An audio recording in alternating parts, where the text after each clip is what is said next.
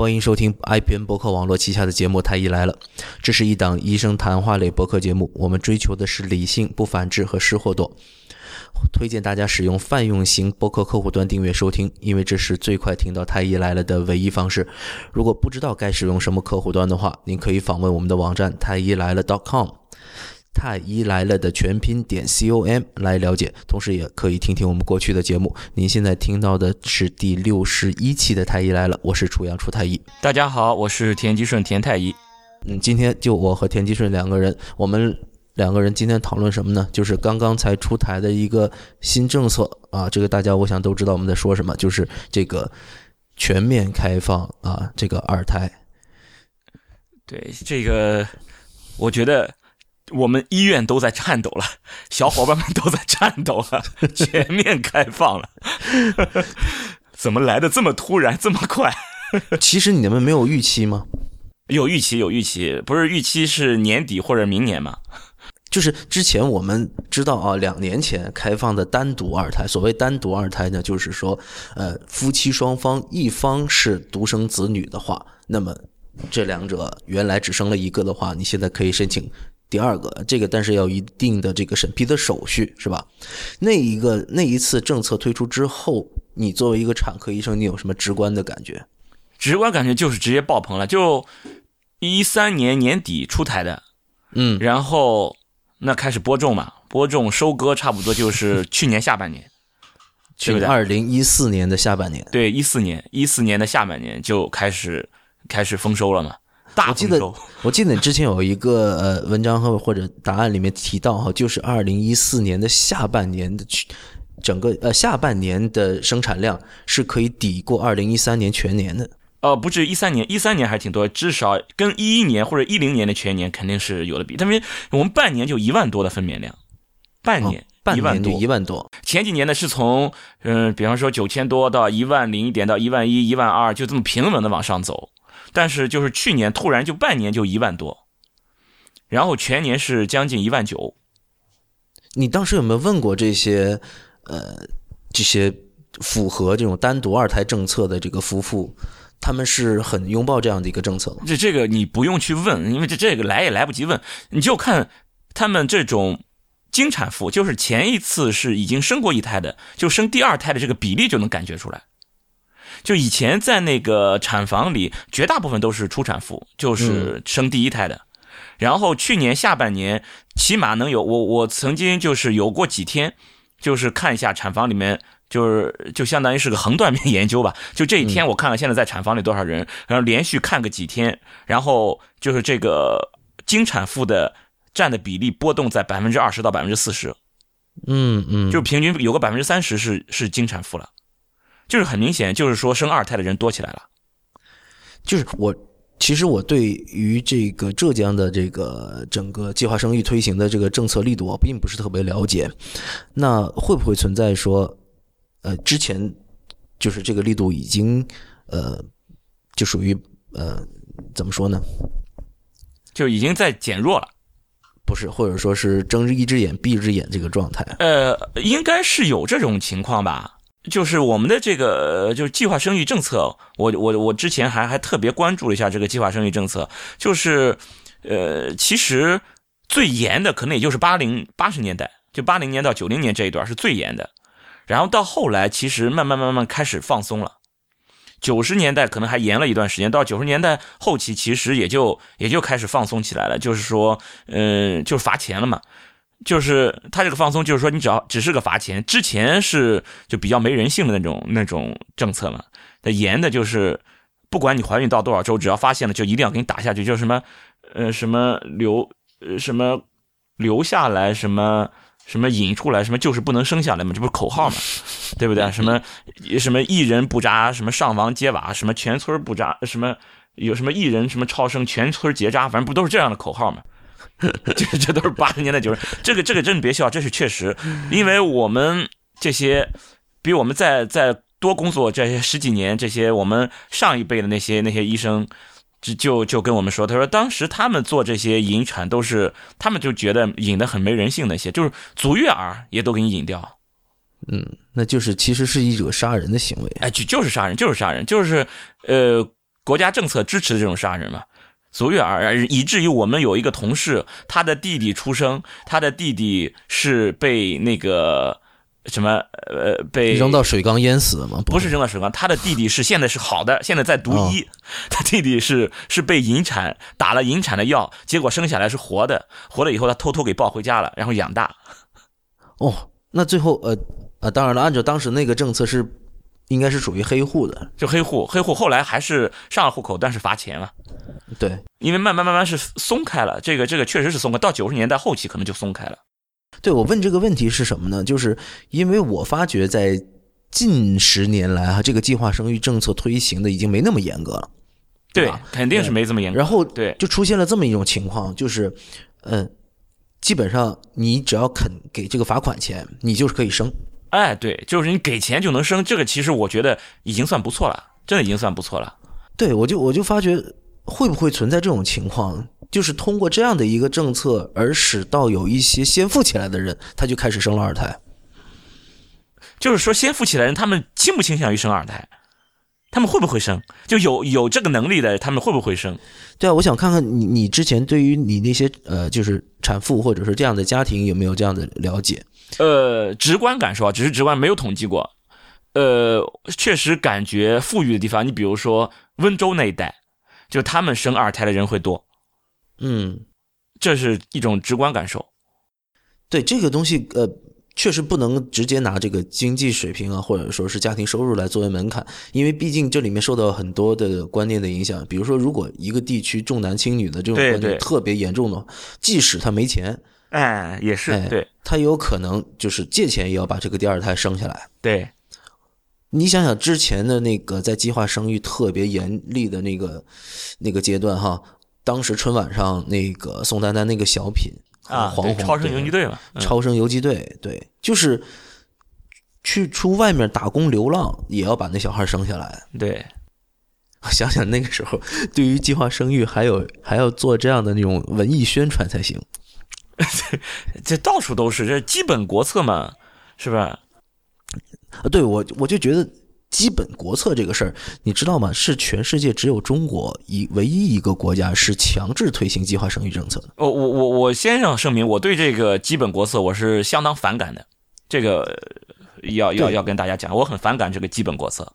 凭什么？这个我觉得我们两个是有共识的。这个不应该这成，我觉得呃人口控制应该是基本国策。对，控制人口。对对，但强制执行计划生育。这个我觉得是不人道，而且是不民主的。呃，不光是不民主，我觉得就是有违人性的。真的就是你你你说什么，人家就说你没人权。我觉得就就就是必须的没人权呀。你你已经足月的一个一个胎儿，你把他硬生生打死，这就是人权吗？是的，在联合国的那个这个人口控制这样的一个政策里面，特别要强调，一切都应该建立在自愿的前提下。对，就是这样。就是你你可以比如说通过一些杠杆手段。其实前面就说了，他就是罚钱让你生孩子这件事儿，我觉得我都可以接受，这个我觉得可以接受。对对对，但是以前我们何止是罚钱呢？就是呃，我是听说过直接就是拖着去堕胎的。哎呀，不光是拖着，就那个时候都是怎么说，都是有人陪，就是那些计生办的那些人，就跟警察差不多了。嗯，就抓人，就相当于是抓人呀。呃，堕胎是一个，再一个就是为什么现在那个宫内节育器这么不受人待见，也都是抓嘛，就是就强行拉过去，要么结扎，要么上环呀。对对对，我记得前段时间你你你写了一篇文章，是关专专门讲这个上环这个事儿的哈。所当时我们俩还聊过这个事儿，就觉得上环本身这个环没有错，对，可是它代表了一种可能是一种意识形态。对它的背后，它反映对对它代表的是一种集权的一个象征，所以它整个这个环本身它没有罪，可是它整个笼罩了一层罪恶的光环在上面。对，就是你你一提到节育器，马上你想到的就是一群凶神恶煞的人强行拧着你把你扔到床上，对不对？然后分开你的双腿，使劲的把一个东西塞到你的身体里面，这就是对大家对宫内节育器的一个一个一个主观的这么一种想法。所以说这个东西就已经变成了一种一种强制、一种一种独裁，就变成这么一种想象了。所以说宫内节育器就变成一个坏东西了。对，嗯，你刚才描述的实在太有画面感。那那那事实是这样，那你说真的是很痛苦，好多人是这样，就你想想，大着肚子，被被被硬生生的拉去，然后去结扎掉，呃，去去去打胎打掉，后面强行去结扎。你你之前的一些上级医生或者说年纪呃长辈这些产科医生，他们对怎么看待这个计划生育政策？没人性呀！我我觉得在在那个在至少在产科医生这里，我觉得还是一个普遍的共识吧。就是没人性。可是记得我我记得我当时呃就是在学医的阶段哈，在实习实习的阶段，我们还有一个专门的门诊叫计划生育门诊。你们医院现在还有？现在有计划计划生育科在。所有的妇产科医院都是一个大科，他都要独立出来一个科，因为我们有专门的，就是计划生育科要申请这些课题什么的都是相当容易的，他有专门的经费，经费要拨给你的嘛。那那如果说把你分到计划生育科可怎么办？那那我只只好要么选择离开这个医院，要么选择辞职。我是坚决不愿到计划生育科的。我轮转是可以去学学点技术算了，但是我是。我我很不喜欢在这科，就是说国外也有，他们叫 family plan，我们翻译成计划生育，family plan 叫或者叫什么家庭计划，反正就类似这样的嘛。就是国外也有这么一个一一个一个门类吧，就在妇妇产科里面。但是这个相关的东西，嗯，也只是有这些学术上东西和一些技术上的东西在里面。那计划生育科现在是我我之所以现在不愿到我们医院计划生育科，是因为我觉得很无聊，没什么挑战性。现在因为计划生育科已经就这种强制性的已经没有了，大部分就是来做流产的呀，再就是提供一些一些避孕的咨询啊等等的，我觉得这个挺没挑战性的，没劲，所以所以所以我我我我不愿去。你提到最近几年就已经没有这种强制性的，没有了没有了，那你觉得十几年好像都没有了？所以你觉得现在这种没有？不再强制执行的这个，是不是受到了一些呃社会的声音的倒逼？比如说影响了政策，或者影响了整个计划生育这个我们叫卫计委啊，就是原来原原来我们的卫生部。我觉得对，就这就是你总要进步吧，社会总要走向文明吧，你不能永远野蛮呀。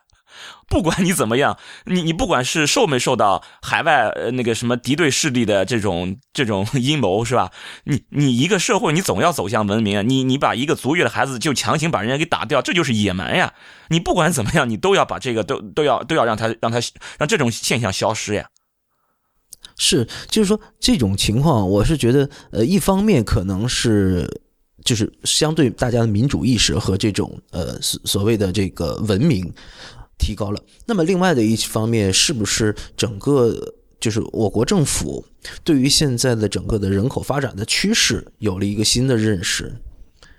就是其实从这个单独二胎开放的这个，就是已经能看出来，我觉得可能是一部分的这些呃学界的一些声音呢，会反映到这个政策制定者这些里面，他们会会说啊，我们调整一下政策，通过。比如说，先通过单独二胎这样的方式来进行一个调整，以期缓解目前的这个生育率的问题和未来，比如说中国老年化的问题。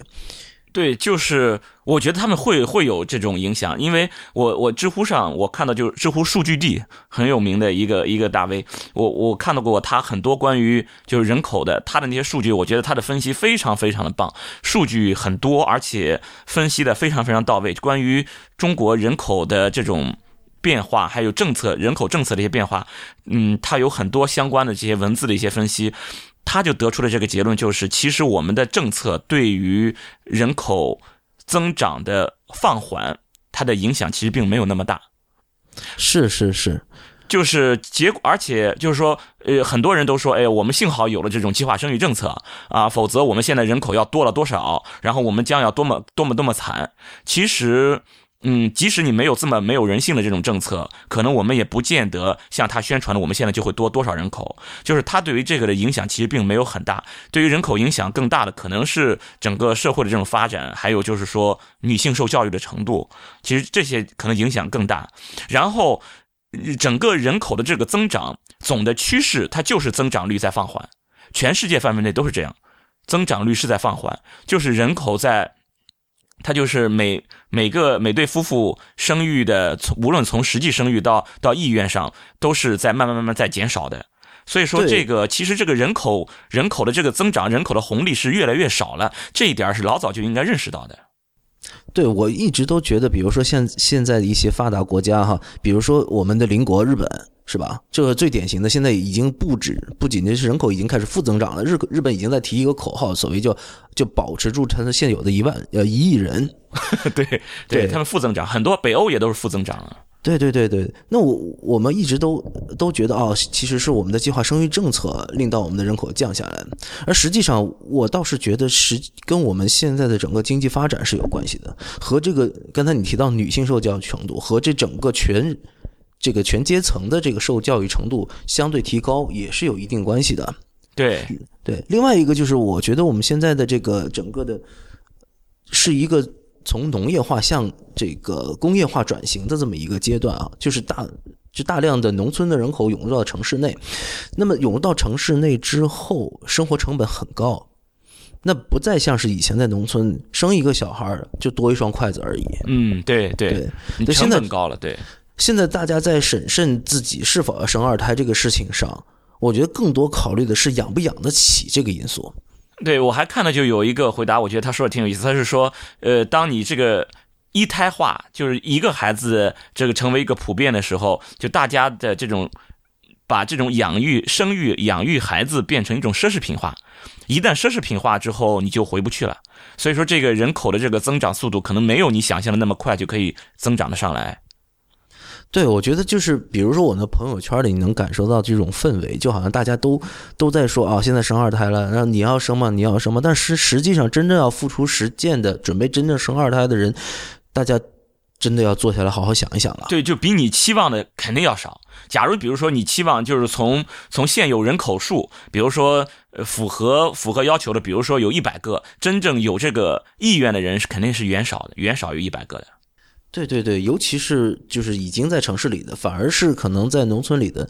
而在农村里的，我感受到的一些案例，就是他们早就已经 开始全面二胎化，他们都已经早就放开了。其实是啊，所以你看，比如说在在两年前已经开放的这个单独二胎啊，其实带来的这个人口增长和整个生育的量的增长，其实并没有我们当时呃所谓的预期的那么高，是吧？呃。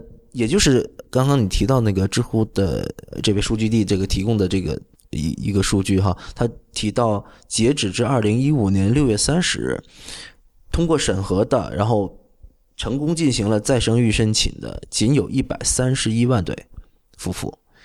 当时计生委之前预测的是这个两百万对，对，这个其实根本就没有达到当初的预期。对，这还是只是申请的。那你前提是你申请的这些人全都能生得出来呀？就我有意愿和我真的能生出来，这完全两码事儿。对对对，所以说当时呃呃，就是我们曾经预料啊，比如说全全面放开这个二胎哈，那么会不会在未来的一段时间里带来一个很大量的人口的增量？你觉得会不会？呃，我人口增量，我想应该会有，就是说比之前肯定是会再多起来的。我觉得这个会有，但是你说能够爆到什么程度？嗯。呃，怎么说呢？就这个这个“报”这个形容词，对吧？就是你要看跟谁比嘛，就是跟跟他们出台政策人的这个预期比，我觉得肯定是要比比这个预期要低的。最近就是我们的同行哈，嗯，几乎出了出台了这个政策之后，很多都在担心产科医生不够用。就这个一定不够用，一定不，现在就不够用呀。我们的产科医生和助产师一直是有缺口的，嗯，一直都不够用。那你现在人人一下多起来了，这这事儿，你说你怎怎么办？就是谁来谁来应对？这这就是个大问题。所以说不定明年也给你们降分儿是吧？对，我就想说呢，你看之前他是先把儿科比我们更惨嘛，对不对？儿科缺口更大，现在先他提前先把这个儿科的这个分先降下来，是吧？把把儿科人先先整进来，起码先有个人看看孩子再说，是吧？然后明年是不是就开始产科就要降分了？呃，到底这个增量有多大，我们也不知道。但是，嗯，我觉得这个最终还是要看大家自己对所谓的这个生育意愿的去去评估，生育意愿和这个整个的育儿的成本。育儿的成本，我觉得现在在城市里面的育儿成本是非常的高，并不是说你国家让我生我就生的，甚至你你就补贴钱给我生，我也不一定生。我作为现在一个小孩的父亲，我是能够亲身的 对感受到，真的，你我从来就没有考虑过这些事儿，真的。就是现在是想好了就生一个，对不对？对对对，那现在你让我再生一个，我是觉得呃，各方面其实这个成本绝对并不是说买奶粉、尿布这么简单，对而是，你要还有时间成本呢。主要是精力时间，对啊，对啊，这不是钱能解，钱能解决的事儿都不是事儿。对，那到时候你还得你你请请保姆，还得让家里人过来带，然后你还得分出很多的精力，呃，确实没不是那么简单的事儿。哎，你就这么说吧，如果真的要请保姆就能解决，以后人家保姆人家不生孩子嘛，保姆也要照顾孩子，都一样的呀，对不对？哪有这么多保姆啊？这是不可能，就是你你意愿前面我看数据地，他不是分析差不多将近将近一千万嘛，就一下释放出来这些人口。嗯，但是你从前面我们预期两百万，其实只有一百三十万，就百分之六十六十五啊，嗯，对吧？就是有意愿的人才百分之六十五，然后有意愿的人就一定能生吗？你想生你就能生吗？那些不孕症的人怎么说了？对不对？怀上以后小孩有什么问题的？这这这都完全不一样呀，是不是，啊？假设有这么多的这个适龄的或者符合政策的，或者已经生了一胎，现在可以生第二胎的人，可是这第生第二胎里面有生育能力的，你觉得会有占到多少？这个差的太太远了。那你你算算，就是同样这些这些大的这些数据都是来自数据地啊，完全这里要隔空感谢一下，也是从他这里看的。他这个数据分析过，前面是单独放开，单独放开的整个的这个人口差不多是在三十岁上下的这批人，就一下把这些人释放出来了。然后现在是非独，就是全面放开，全面放开释放的是哪一批人？差不多年龄在三十五到四十五之间，就平均四十岁，也就是说差不多是什么七零后，是吧？七五年以后，我我看了一下这个政策是七五年之后是开始开始严起来了，就是说要求控制只生一个，是这样这样在在说这个事儿的嘛？就是说那之前有一批人生出来的，可能是都是些呃家里人可能还有一些兄弟姐妹，所以说可能就是四十岁上下的有一批人。呃，他们被释放出来，他们的这些生育意愿都会释放出来了。那么四十岁什么概念？我们临床上就医学上把三十五岁以上定为高龄产妇，就是高龄产妇要生孩子的话，会各种各样的风险都会随之增大，而且这个增大。因为年龄随着年龄增大，就是是在不断的增大的，这些风险都在增大。但是到了三十五岁呢，是一个拐点，就是这个斜率陡然的向向上增增高，各种各样的风险都会陡然的升高。他们统计三十五岁不孕的发生，呃，不是，就三十五岁的这种怀孕能够怀孕的生育能力是二十五岁的一半就假如你二十五岁，你的生育能力是百分之百的话，你到三十五岁，你的怀孕能力、生育能力只有百分之五十了。那么四十岁比三十五岁再下降一半就你的生育能力只有百分之二十五了。只有你百分二十五岁的时候的百分之二十五了。对，只有二十五岁时候，而百你二十五岁的生育能力不可能是百分之百，对吧？还有一些不孕的人，对不对？所以说你可能也就百分之二十几的这种生育能力，那么你就可以算一下了。假如平均岁年龄是四十岁，这批人被被被释放出来，前面算不大到一千万的人，然后生育这种意愿，我们就还是按百分之六十五来算。那么可能也就六百来万人，然后这一批人他的生育能力可能也就只有四分之一，可能也就一百多万人。嗯，就真正能够生出来的人，可能真的就只有一百多万人。这是有生育，真的就是有既有意愿，同时又有能力去生的。那假如比如说我们现在啊，随着我们的科学的发展，有可以治疗不孕了，对不对？治疗不孕，其实不孕的成功率可能也就在百分之五十左右，就是国际上他们比较公认的几个平均数据，大约百分之四十到百分之六十之间嘛。嗯，那你百分之五十的成功率，你可能再再增加个一倍吧，对不对？那那那，我觉得也就也就三两三百万人能够生得下来这些孩子，然后我们再看生下来这些孩子，就这是只是怀孕能力，只是怀孕能力，然后怀了孕之后，这些孩子是不是都好？这又是个问题。嗯对，所以刚才提到就是这些高龄产妇，她们最终能不能生下来，跟她的这个子宫有关，还是和她的精子质量、卵子质量有关？呃，主要还是精卵，就是男性其实你你三十五岁之后、四十岁之后，这个精子质量其实也是在下降的。年龄大的精子质量也是在下降的，而且他们确实统计过，男性的年龄越大，随着年龄增高，女性流产的机会也会增大。考虑就是跟你精子的质量下降有关。然后女性同样的，女性的激素水平是在下降的，就是卵巢的功能是在下降的。四十岁以后的这种卵巢的储备功能就会就会明显下降了。有些人四十五岁就要围绝经了呀，对对对，对不对？那就前面就是绝经前的这几年的时间了，这个呃呃你的内分泌啊这些这些功能就在明显下降了。这这些都不说，就算你这些都好，你这个人的整个人的身体状态、体力，你跟二十几岁的小小姑娘你能比吗？所以说，这个四十岁的这个一对夫妻，即使他有这样的一个生育意愿，他也得考虑一下自己的生育能力。首先，他已经跌到二十多岁的四分之一了。然后，他们两个人即使要生，哎，还不一定能够怀孕怀上。即使怀上了之后，这个是不是能够成功的生下来，又是一个问题。对，流产率四十多岁流产率百分之五以上，超过百分之五流产又流掉了。啊，这是自然就流掉了，还剩下百分之九十五，还算比较多。然后我们再看四十五岁，单纯一个二十一三体综合症的一个风险百分之五，这还不算不算别的呃那个畸形啊，只有只是算这种唐氏儿，就是那种先天愚型的这种唐氏儿，四十五岁发生这种唐氏唐氏儿的这种几率就有百分之五，然后。你要再加上其他的这种畸形的发生率，四十岁以上这些这些畸形的发生率全都要明显升高。然后这一批人，如果你产前检查你发发现了，你是不是要把它都流掉，都打掉？你总不至于说为了再生个二胎，你要生一个缺陷儿。如果之前就已经发现了，你还要把这个缺陷儿一定要生下来？我觉得绝大部分人不会这么做。那又有一部分又又给流产流掉了。所以不仅是。接下来你们会遇到一批生育高峰，而且你们还可能会遇到一些疑难病症，比如说高龄产妇的一些一些合并症的问题。对，就是说这个这个问题确实很大，因为我看那上面真的是超过一半的这种，就是这个目标 目标客户，他们这个政策的目标用户超过一半的都是在三十五到四十五，大部分都集中在四十岁上下。这个这个年龄阶段，我觉得这这真的很可怕，很可怕。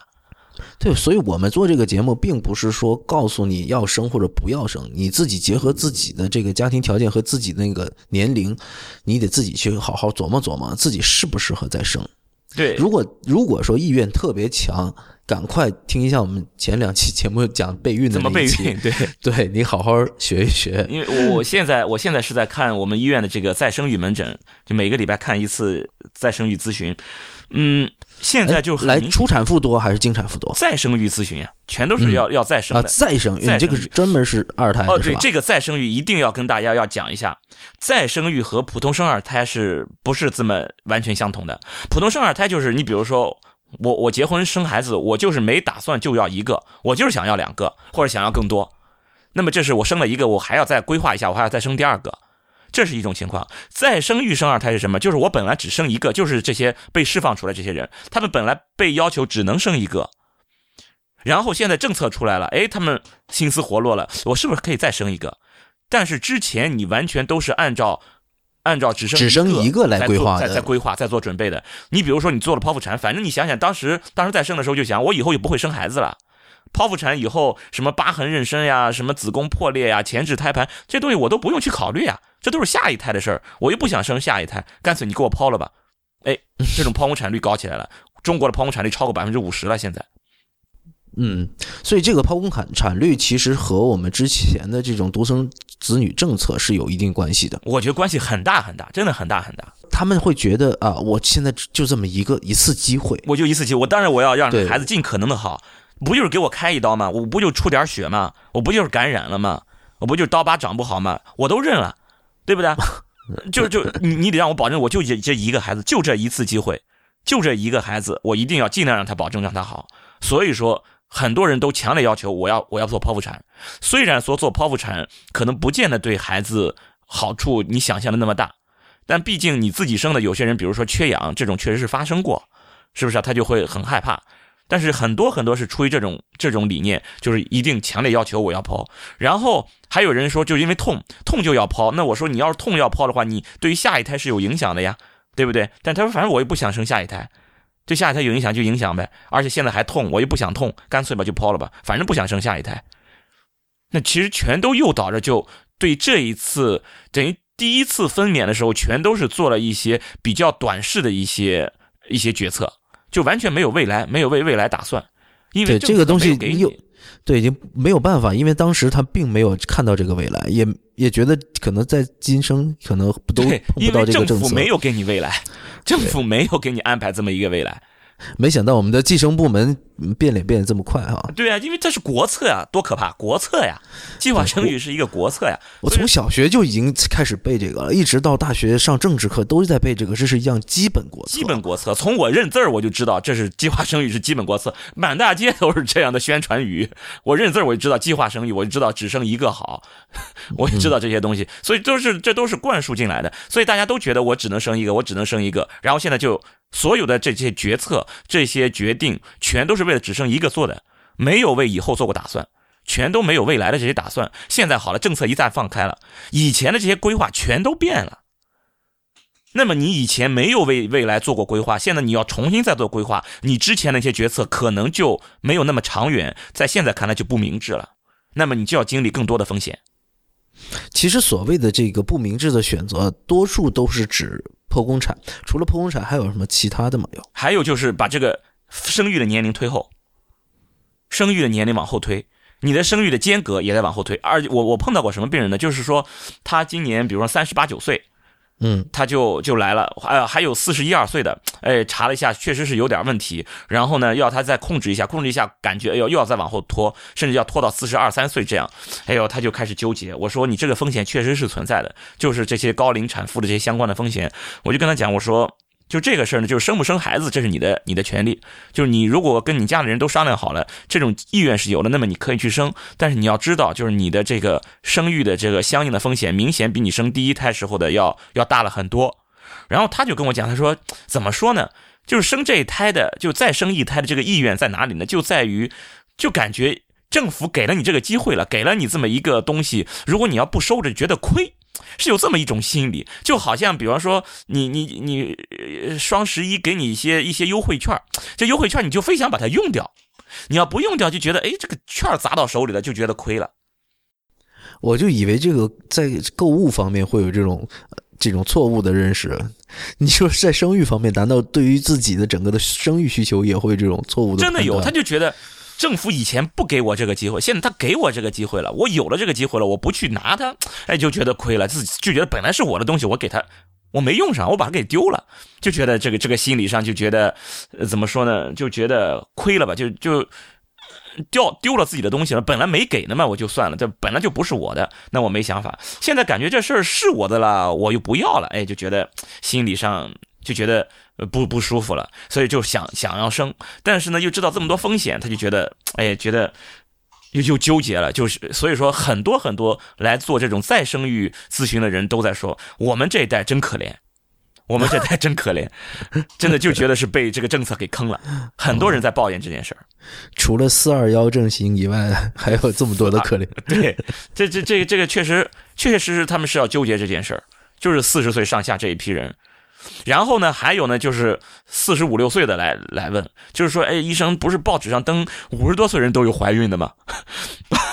哎，就是四四十五岁以上的有生二胎的医院的也有，有四十六岁的，我我来来咨询的最年龄最大的是四十七岁的，就四十四五岁、四十五六岁的这些也都有的，就他们这些人是抱着什么呢？就来听听医生怎么说。哦，是怎么样？我这种情况到底行不行？至少他们心思也活络过呀，对不对？也也动过这方面的想法嘛，就已经这么大了。那但是那真的是会出现这种这个母亲和女儿一起准备备孕的状态。真的，我我做剖腹产的年龄最大的是将近四十九周岁，四十八岁多了。他的儿子是二十三岁多周岁，二十三岁多。然后他儿子现在正在谈婚论嫁。我是给他做，我印象特别深，因为当时剖腹产，我给他做，做剖出来是一个小姑娘，小女孩我说真厉害，我说你跟你儿子生了一个小姑姑，真的是这样，生给儿子生一小姑姑，然后可能再过个一两年，他儿子也要生孩子了呀，对不对？对对，嗯，哎，你刚刚讲到就是这些错误的规划里面，剖宫产第一胎，然后第二胎，那你觉得剖宫产？的这些经产妇生第二胎的时候的最大的风险，对于你来说最大的麻烦是什么？最大的麻烦，因为剖宫产以后会带来很多很多的相应的并发症的升高，这就是它的麻烦。你你不知道它会碰上哪一个。你你比如说，差不多一千五百分。其实这里面有这个最最基本的一个问题，很多人都会问的，就是说，哎呀，我第一胎剖宫产，第二胎还能不能自己生？哎，对，这是一个能不能分娩的分娩方式的问题。其实，那就这就要看你当时剖宫产的手术做成什么样，你为什么去剖？就是我们去调查过，全国全国范围内有百分之二十五啊，四分之一啊，是因为没有任何原因，就是我想剖，病人说我要剖。没有任何原因要求剖，四分之一。如果因为这种情况，那么你下一次你就有生的机会，有生的机会。但是你要生的话，这个风险是明显增高，因为你子宫有破裂的风险，差不多千分之三。嗯嗯，那就你就要冒着这种风险。但是如果你要没有做过剖腹产，你就没有冒这种风险。但是就这种情况，你比如说，哎，千分之三，你听听，那百分之九十九都是不会破的。对不对？那前提是你第一次剖宫产的时候，手术的方式做的是可以接受的。就这个手术方式怎么样不清楚。如果这个手术方式做的，嗯，不满足我们要求的话，这个生产这个破裂的风险又要增高。就是说，它的这个破裂的这个这个风险跟你之前的手术方式有关，跟你子宫愈合的情况有关啊，跟你这次怀孕以后你的这些状态有关。所以说，这个最低千分之三，高的话能够能够到子宫破裂能够到百分之二十。所以说这个这个区间太大，那么你要承担的这个风险明显就要增高了。对，之前已经有有这么一个案例，就是说生产完之后准备生第二呃剖宫产之后准备生第二胎，然后他想知道自己的那个子宫愈合的怎么样，就是说这个子宫疤痕的厚度哈。那我们知道我们做 B 超是可以看子宫，但是能看到这子宫疤痕的厚度吗？哎，可以看，就是子宫。基层的这个厚度是可以看，但问题就是这个基层的厚度对于预测子宫破裂，目前来说，业界就是专业里面没有达成共识，存在很很严重的争议。就是你们会用这个 B 超结果来指导你们是否来生顺产针，来选择这种顺产的生产方式？我们会怎么？我们会做一下，然后呢，只是作为一个参考意见。就如果比方说 B 超打下去，根本都看不到基层了。只有薄薄的一层浆膜层哦，那那我们就可能不会让你再去生了。那如果要是做下去还有一点，那么我们就可以去考虑，因为这个厚度具体有多厚，其实真的没有一个很好的一个点，大家都都很有共识。甚至有人就觉得，就是你你用 B 超就是没办法预测后面，现在都还在争议期。那我们做呢，现在也还也在也在做。我觉得这个可以做一下，因为他至少他知道。可以排除掉一些人，对，可以排除了。就是说，他的，你比如说，就是我 B 超做出来都已经很危险，很危险了，就基层都已经没有了，连续性都已经中断了。对，那这种情况，你就还是很有参考价值。对，还是有参考价值，你就干脆就不要去去尝试了。对，但至于说，大部分不是这种情况，绝大部分人都还是有一点这种基层的。那么这个基层的这个还是有一定厚度，这个厚度到底多厚算厚，多薄算薄？那这个就没有一个很好的一个值了。如果说你作为一个产科医生来了一个就是第一胎是剖宫产的，那第二胎然后做 B 超也没发现什么，那你对于你来说，你这是一个是一个很困难的 case 吗？那你你说这个困难是体现在哪？体现在他的分娩方式的选择上吗？就是你在他的孕期管理过程中，你会觉得我这是要格外关注的一个产妇吗？就单纯只是一个之前做过一次剖腹产？对的，嗯，现在我觉得顾不过来，狮子座的不绝咬。太多，你说的顾不过来是觉得是因为太多了，太多了，全都是这个太多了。我但实际上，它是值得要格外关注的。对，就是说这方面，呃，学术界对这方面的研究其实都是很细致，研究的很多的。但是我们也也也，疤痕子宫本身就是一个呃一个高危高危情况，但是没办法做的这么细致了。就是所谓做的细致，是不是就是产检做的项目比人家多，产检的频率比人家？多，呃，呃，频率倒不见得多，嗯，就是说你对他的这个剖剖宫产疤痕的这种评估，以及他分娩方式的这个评估，这个可以做的非常非常细致的。但是现在来说，很多人在分娩方式上，嗯，就你你我会跟他们谈谈过之后，有有不少人后来就是选择了剖宫产，那么就这一块也就做不了这么多了。就是我们的剖宫产后在自己生的这种比例还是非常低的，所以说也就没有这么细致的去做。嗯嗯嗯，你你你刚刚说有一些人哈，他是没有任何原因，只是因为主观意愿想剖宫产。对对对，还有一些人，他是因为其他的一些并发症不得不剖宫产，或者对吧？对，那这些人他们生二胎的时候，你怎么判断？那这就看你这次怀孕有没有上一次的呀。不是说你上次有了这种情况，你这次就一定还有。比如说上次你是臀位、胎位不正，啊屁股在下面，那你做了剖腹产。你这次不是臀位了，那你就你就不存在上一次这个并发症了呀。嗯或者是你上一次比如说有有那个高血压，你这次没有了。嗯那么，那么也就也就没关系。所以说，我们要评估的东西很多，也就包括你存不存在上一次剖宫产的原因。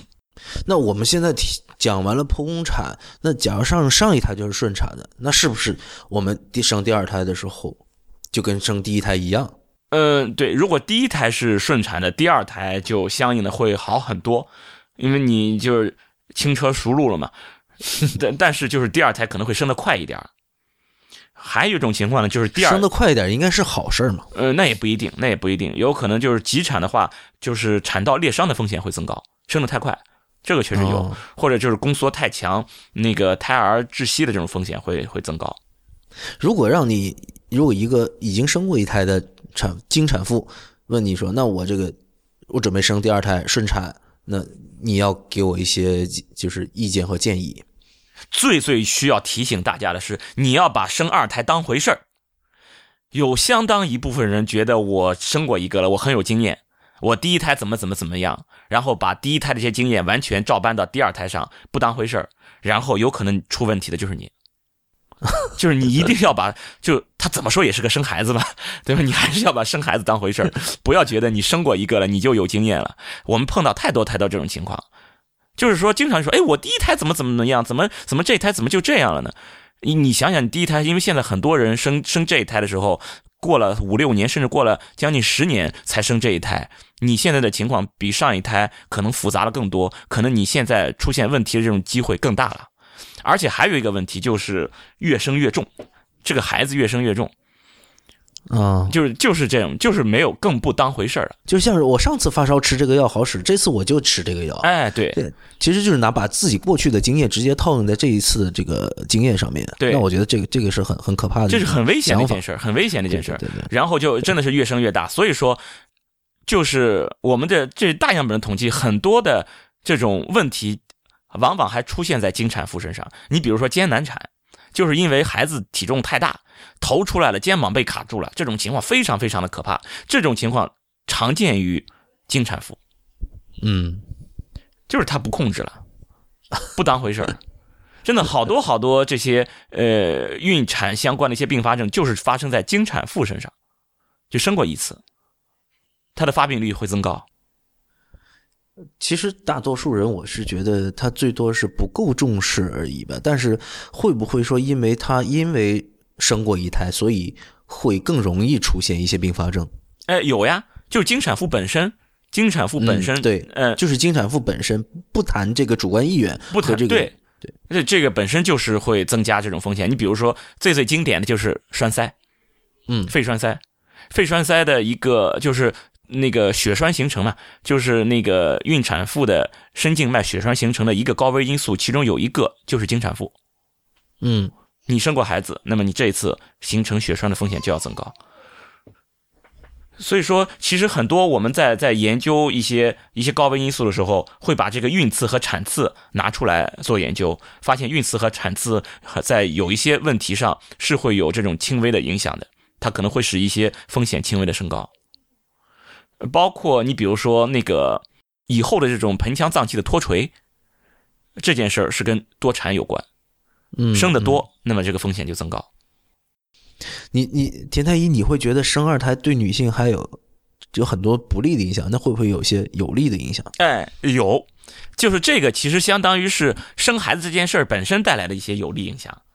你比如说，它对子宫内膜是一种保护嘛，减少子宫内膜癌的发生，这个事儿，我觉得你需要解释一下。就是因为呃，子宫内膜癌发生其实是缺乏孕激素的保护。就是总的原因不清楚，但是你缺乏孕激素的保护肯定是一个高危因素。但是你怀孕这段时间，你怀孕的时间这段，那你的孕激素是比较多的，你都不来月经了，这这个是对子宫内膜是一种保护，而且那个你这时候一般都不不排卵了嘛，你的卵巢癌的发生率是会下降的。啊，按照这样的逻辑说，那其实应该生的越多，就子宫内膜发子宫内膜癌发生的几率就会越低。哎，那是这样的。那所以说，他们真的去研究过那个呃修女还有尼姑，他们子宫内膜癌的发病率是比普通人要高的。嗯，但是修女和尼姑可能她那个宫颈癌发病率就会降低，对，因为跟她性她没有性生活，没有性生活，基本上很少见宫颈癌的发病。那确实是，所以说你你不能说因为哟这个事儿好啊，我为了预防什么什么，我就赶紧多生孩子。那你要承担的是它相应的其他的这些风险，你综合的权衡一下，那明显还是弊大于利的。生孩子对于女性来说，一定是风险比获益更高，这是一定的。女人就是在冒着冒着生命危险，冒着危险在生孩子，这是肯定的。所以，所以说，所谓的这个有利影响，其实也句玩笑。你不能够说，哎，我想降低这个癌症发生风险，我就多生几胎，这个根本就得不偿失。哎，对你，你可以降低的，还可以有其他方式降低嘛。然后你降低了这个，你摁下葫芦起来瓢，你摁下一个葫芦起来仨瓢，其实是这样。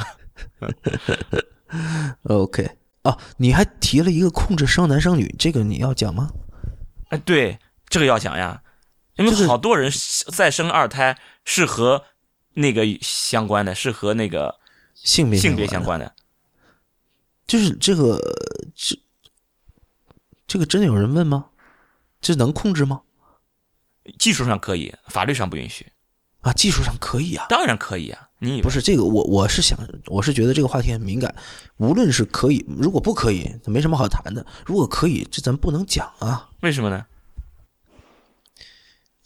那比如说有那比如说我们在网站上有一些内容就是不能够，就是你会指点人家，即使是即使是这个技术上的，那人家如果说真的通过掌握了这门技术，他自己去学了，这门技术他没法学，生男生女这门技术他怎么学？你要通过那个呀，要通过试管婴儿的技术呀，那试管婴儿这个技术是是被严格控制的呀。你要是滥用这个东西，医生是要承担法律责任的。那医生不会去随便给你用这个东西的。但是你要一旦告诉他这个是有有这个门路的，有这个办法的，有人会不会就是琢磨这个心眼？我觉得一旦有这些意愿的人，他们都会去打听，都知道有这么个事儿。就是以前在广东哈，我们知道有一种药叫多仔丸。哦，那个那个完全两码事多仔丸是促排卵的嘛？这个是两码事就多仔丸这种多仔丸就是能够生双胞胎，所以说，对他们就是很多人就是通过多仔丸就生了双胞胎。这个其实很可怕的一件事儿，就是我我前面我也担心，就是你一旦全都放开了，不是说四十来岁人他们就不孕的，就是生育力生生育能力是下降了嘛？生育能力下降，他们要想生怎么办？就是求助于人工人工的方法，试管婴儿。你做试管婴儿，马上多胞胎的这种这种发生率马上增高。因为这这你你只种一个，这种成功率可能会低一点然后很很多的这种双胞，现在很多的这种多胎都是这种试管婴儿搞出来的，然后就是多胎妊娠，多胎妊娠是非常非常有问题的，就对于孕产妇，对于新生儿都是有这些高危的。就是说，假如你生一个孩子，你的这个大人和孩子风险是一的话，生双胞胎不是二，起码是三四五。就这个风险是要明显增高的，要是三胞胎可能就是十，就就这个这个风险是要明显增高，所以我们非常非常不建议你生双胞胎。但是如果要是这个一旦放开，这个口子一旦放开，那么你你没有办法自己怀，求助于这种人工的方法、辅助的生育方法，那么明显双胞胎的多胎的风险就要多胎的这种比例就要增高。多胎一个最最最最直观的，多胎一旦增高，产后出血的比例就要增高，以后血源就是个问题。那是对，这这这就就是这这这就是，所以我们不不推荐多仔丸，但是就是多仔丸可能你比方就像走私一样，你你搞点药是好搞，但是你说选择生男生女这个不是一个药的问题，它需要有实验室的配备，它需要有临床医生、有实验室的研究人员，他们一起来帮你做这件事儿，是需要好多人一起一起工作才能实现选择生男生女的，这我觉得不大可能，就是你你用一个人，我我我我怎么就能？就能选决定了这个生男生女，技术上可以达到，法律上是有问题的，不会有这么多专业人士同时愿意冒着身家生冒着自己这种前途的这种风险来来为你提供这项服务，所以我觉得应该没事。把自己的职业生涯都搭进去，但是你，因为我们现在知道有一些这个生殖中心哈，并不都这么正规的啊。如果我我现在我相信，如果你这个生殖中心不够正规，那么你的技术我觉得也好不到哪去。那如果有那假设，如果说有人以这个为卖点，那会被抓的呀。这个你你他不会公开宣传的呀。那这不就这不就是违法的事？就是这就相当于就是像贩毒一样的事儿嘛。那你这种事总是会会存在的嘛。那你你知道吗？就是多少人为了就是控制自己的生男生女而做了这种犯法的事儿啊。那那就是这就是违法。那违法的事儿你你不可能就不可能杜绝嘛。就只要有这种利益，他就会有这种违法的事儿。那就就好像现在我们呃打击的东西有很多。这种你你打击偷税漏税，那照样也会有人要去偷税漏税。那这种事儿它总是存在的嘛，存在存在嘛，那这个这个不是问题。然后存在这个事情，然后我们把它打击掉，然后我们把这个事情解决掉。谁谁触犯了法律，我们把谁抓起来，然后根据法律来进行相应的制制裁，这不就 OK 了吗？就你你说你通过你你怎么让他解决，让他没有？你说我不宣传，他就没有了。你不宣传有毒品，就就大家就都不吸毒了？那不可能呀。这这这就是你你逃避这件事儿就不代就不代表这件事儿就不不存在了，它一定是存在的，但但是我们要把它很好的监管起来嘛，发现问题了，然后马上就就就去处理它嘛。因为我之前我记得很清楚，曾经有一位护士，因为自己怀的是女孩，然后因为呃在做 B 超的时候，因为是同事嘛，帮她看到呃查看出来是一个女儿，就引产引掉了。哎，这个真的很多很多。对啊，所以就说为了控制生男生女这件事儿，人们能做出来的这种，非人性的这种举动啊，远远超乎我们的想象。嗯，你所以说这不才有酸男辣女是吧？清宫表是吧？还还还有什么尖肚子尖肚子哦圆对肚子圆是各种各样这些东西不都是这么就成功率高达百分之五十的这些东西都都可以出来了吗？是不是啊？嗯，那那那，所以说这些东西它一定是有很很很多的很大的这个市场的。呃，那但是从至少以现在来说，以国内的技术选择生男生女是做得到的，这一点是。但至少我们医学发展到这个程度了，那我们要让大家知道。但只是说你这个伦理上是过不去的，你只是因为那个我想要生个儿子，所以就去做这项技术，是完全不会给你通过的。至少就是合法的这种机构是不会给你通过的。然后有没有什么适应症？是对，是有适应症，因为它有一些疾病是跟这种性染色体连锁的。嗯，就是说这种情况，你只要生，比如说你只要生男孩，就一定是个带病的；你只有生女孩才可能不是得病的。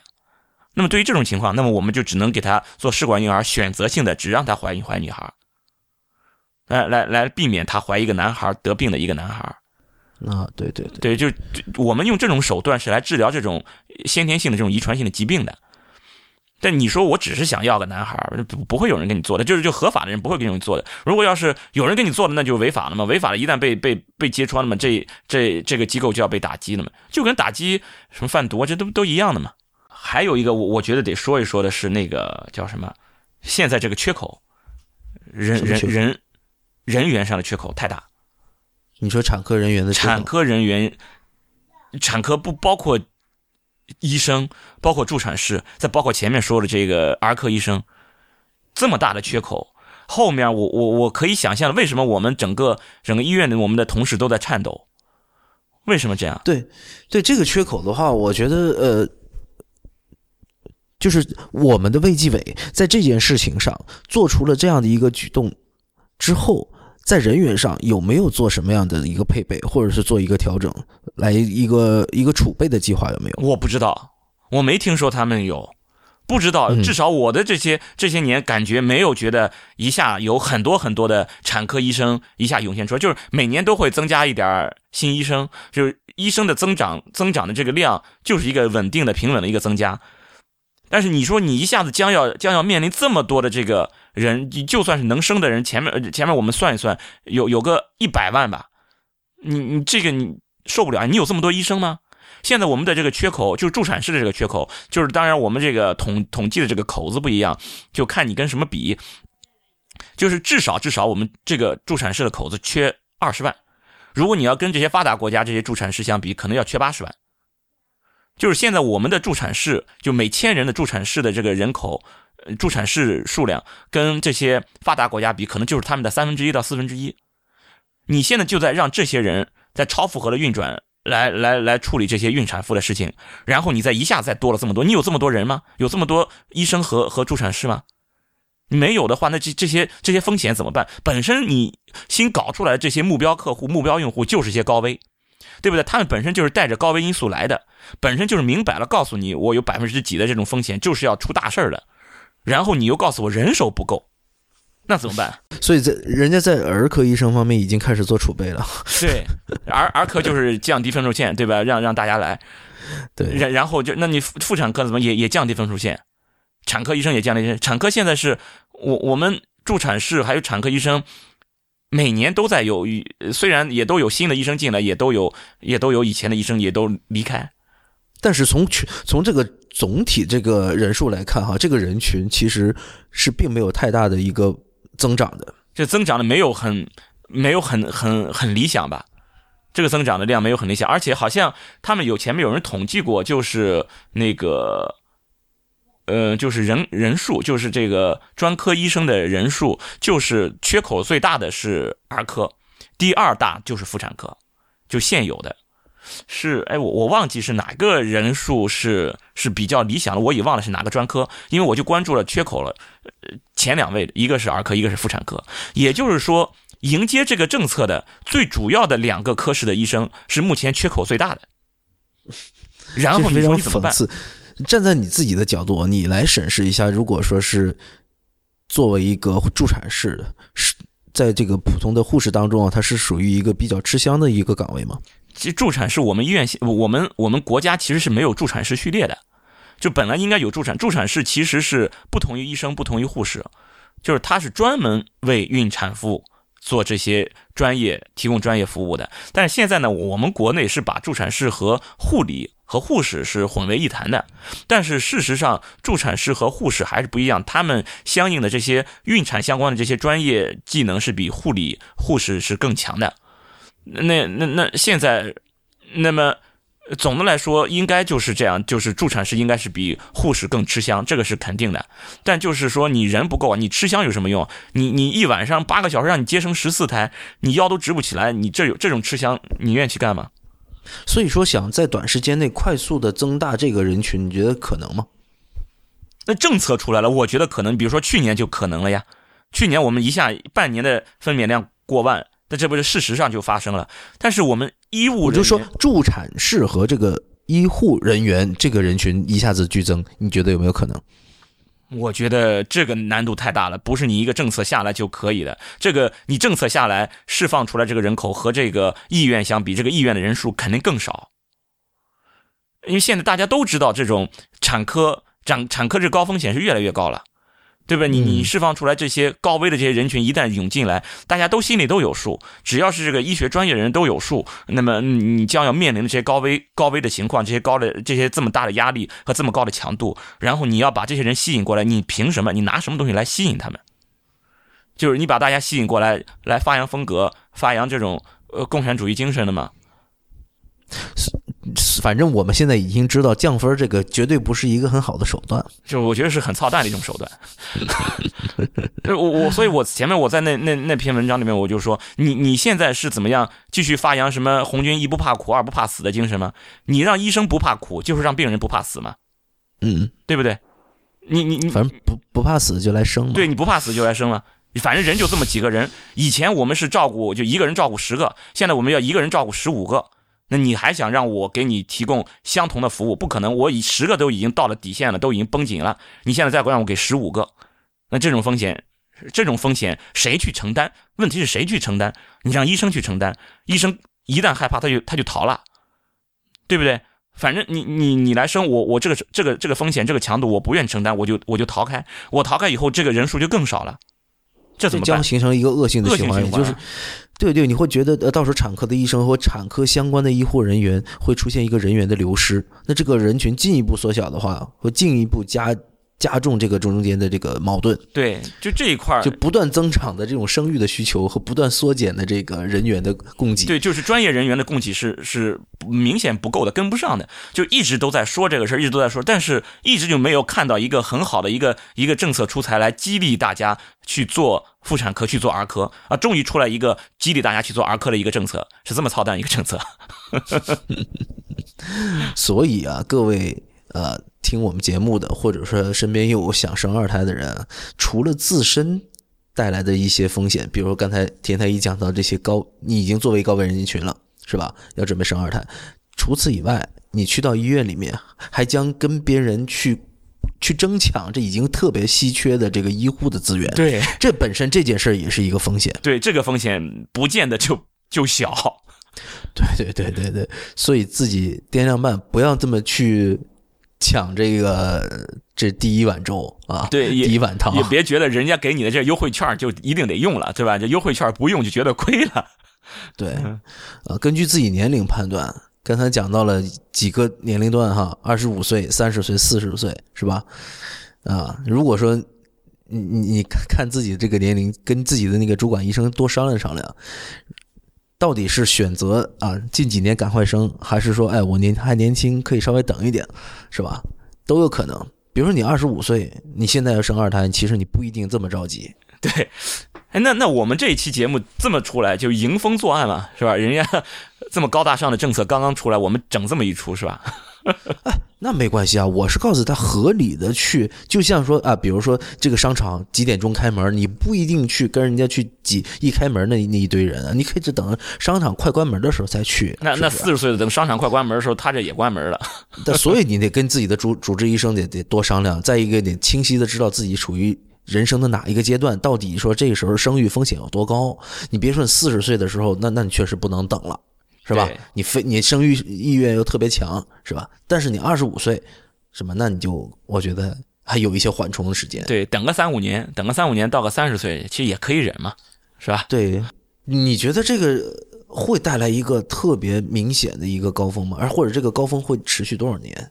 你看刚才我们算出来这个数的话，我觉得持续不了几年，也就是一波。有可能，就具体这些这个东西我不知道。之前。那个单独放开，前面是预计到二零二零到二零二五年会持续到那个时候，就不知道这个全面放开会持续到什么时候就不知道了。主要是现在政府他们真的是担心啊，再往后就没有劳动力了呀，对不对？这劳动力要负增长了，这这怎么办？这整个整个经济搞不定了呀。他当然要鼓励大家赶紧生出孩子了，你要生出孩子赶紧去去去充当劳动力，去去建设社会主义啊。那那他不是说这个人。他不是说养猪，对不对？我养猪发现，哎，这个这个市这个市场上猪崽这个价格高起来了，赶紧大家鼓励大家都去养猪。他这不是这么简单的，这是人啊，这个你你猪接生和人接生能一样吗？那么本期节目呢就先到这里。呃，今天呢，请田太医给他讲了，作为一个产科医生如何开。看待这个全面放开生二孩这个计划啊，这个政策。那么，谢谢大家收听太医来的网址呢是太医来了点 com，也欢迎大家在社交网络关注太医来了。我们在新浪网呃微博呢叫做太医来了，在 Twitter 和微信呢都是太医来了的全拼。同时，也欢迎大家收听 IPN 博客网络旗下的另外几档节目：IT 公论、未知道、内核恐慌、流行通信、High Story、无次元、硬影像、博物志和选美。拜拜，拜拜。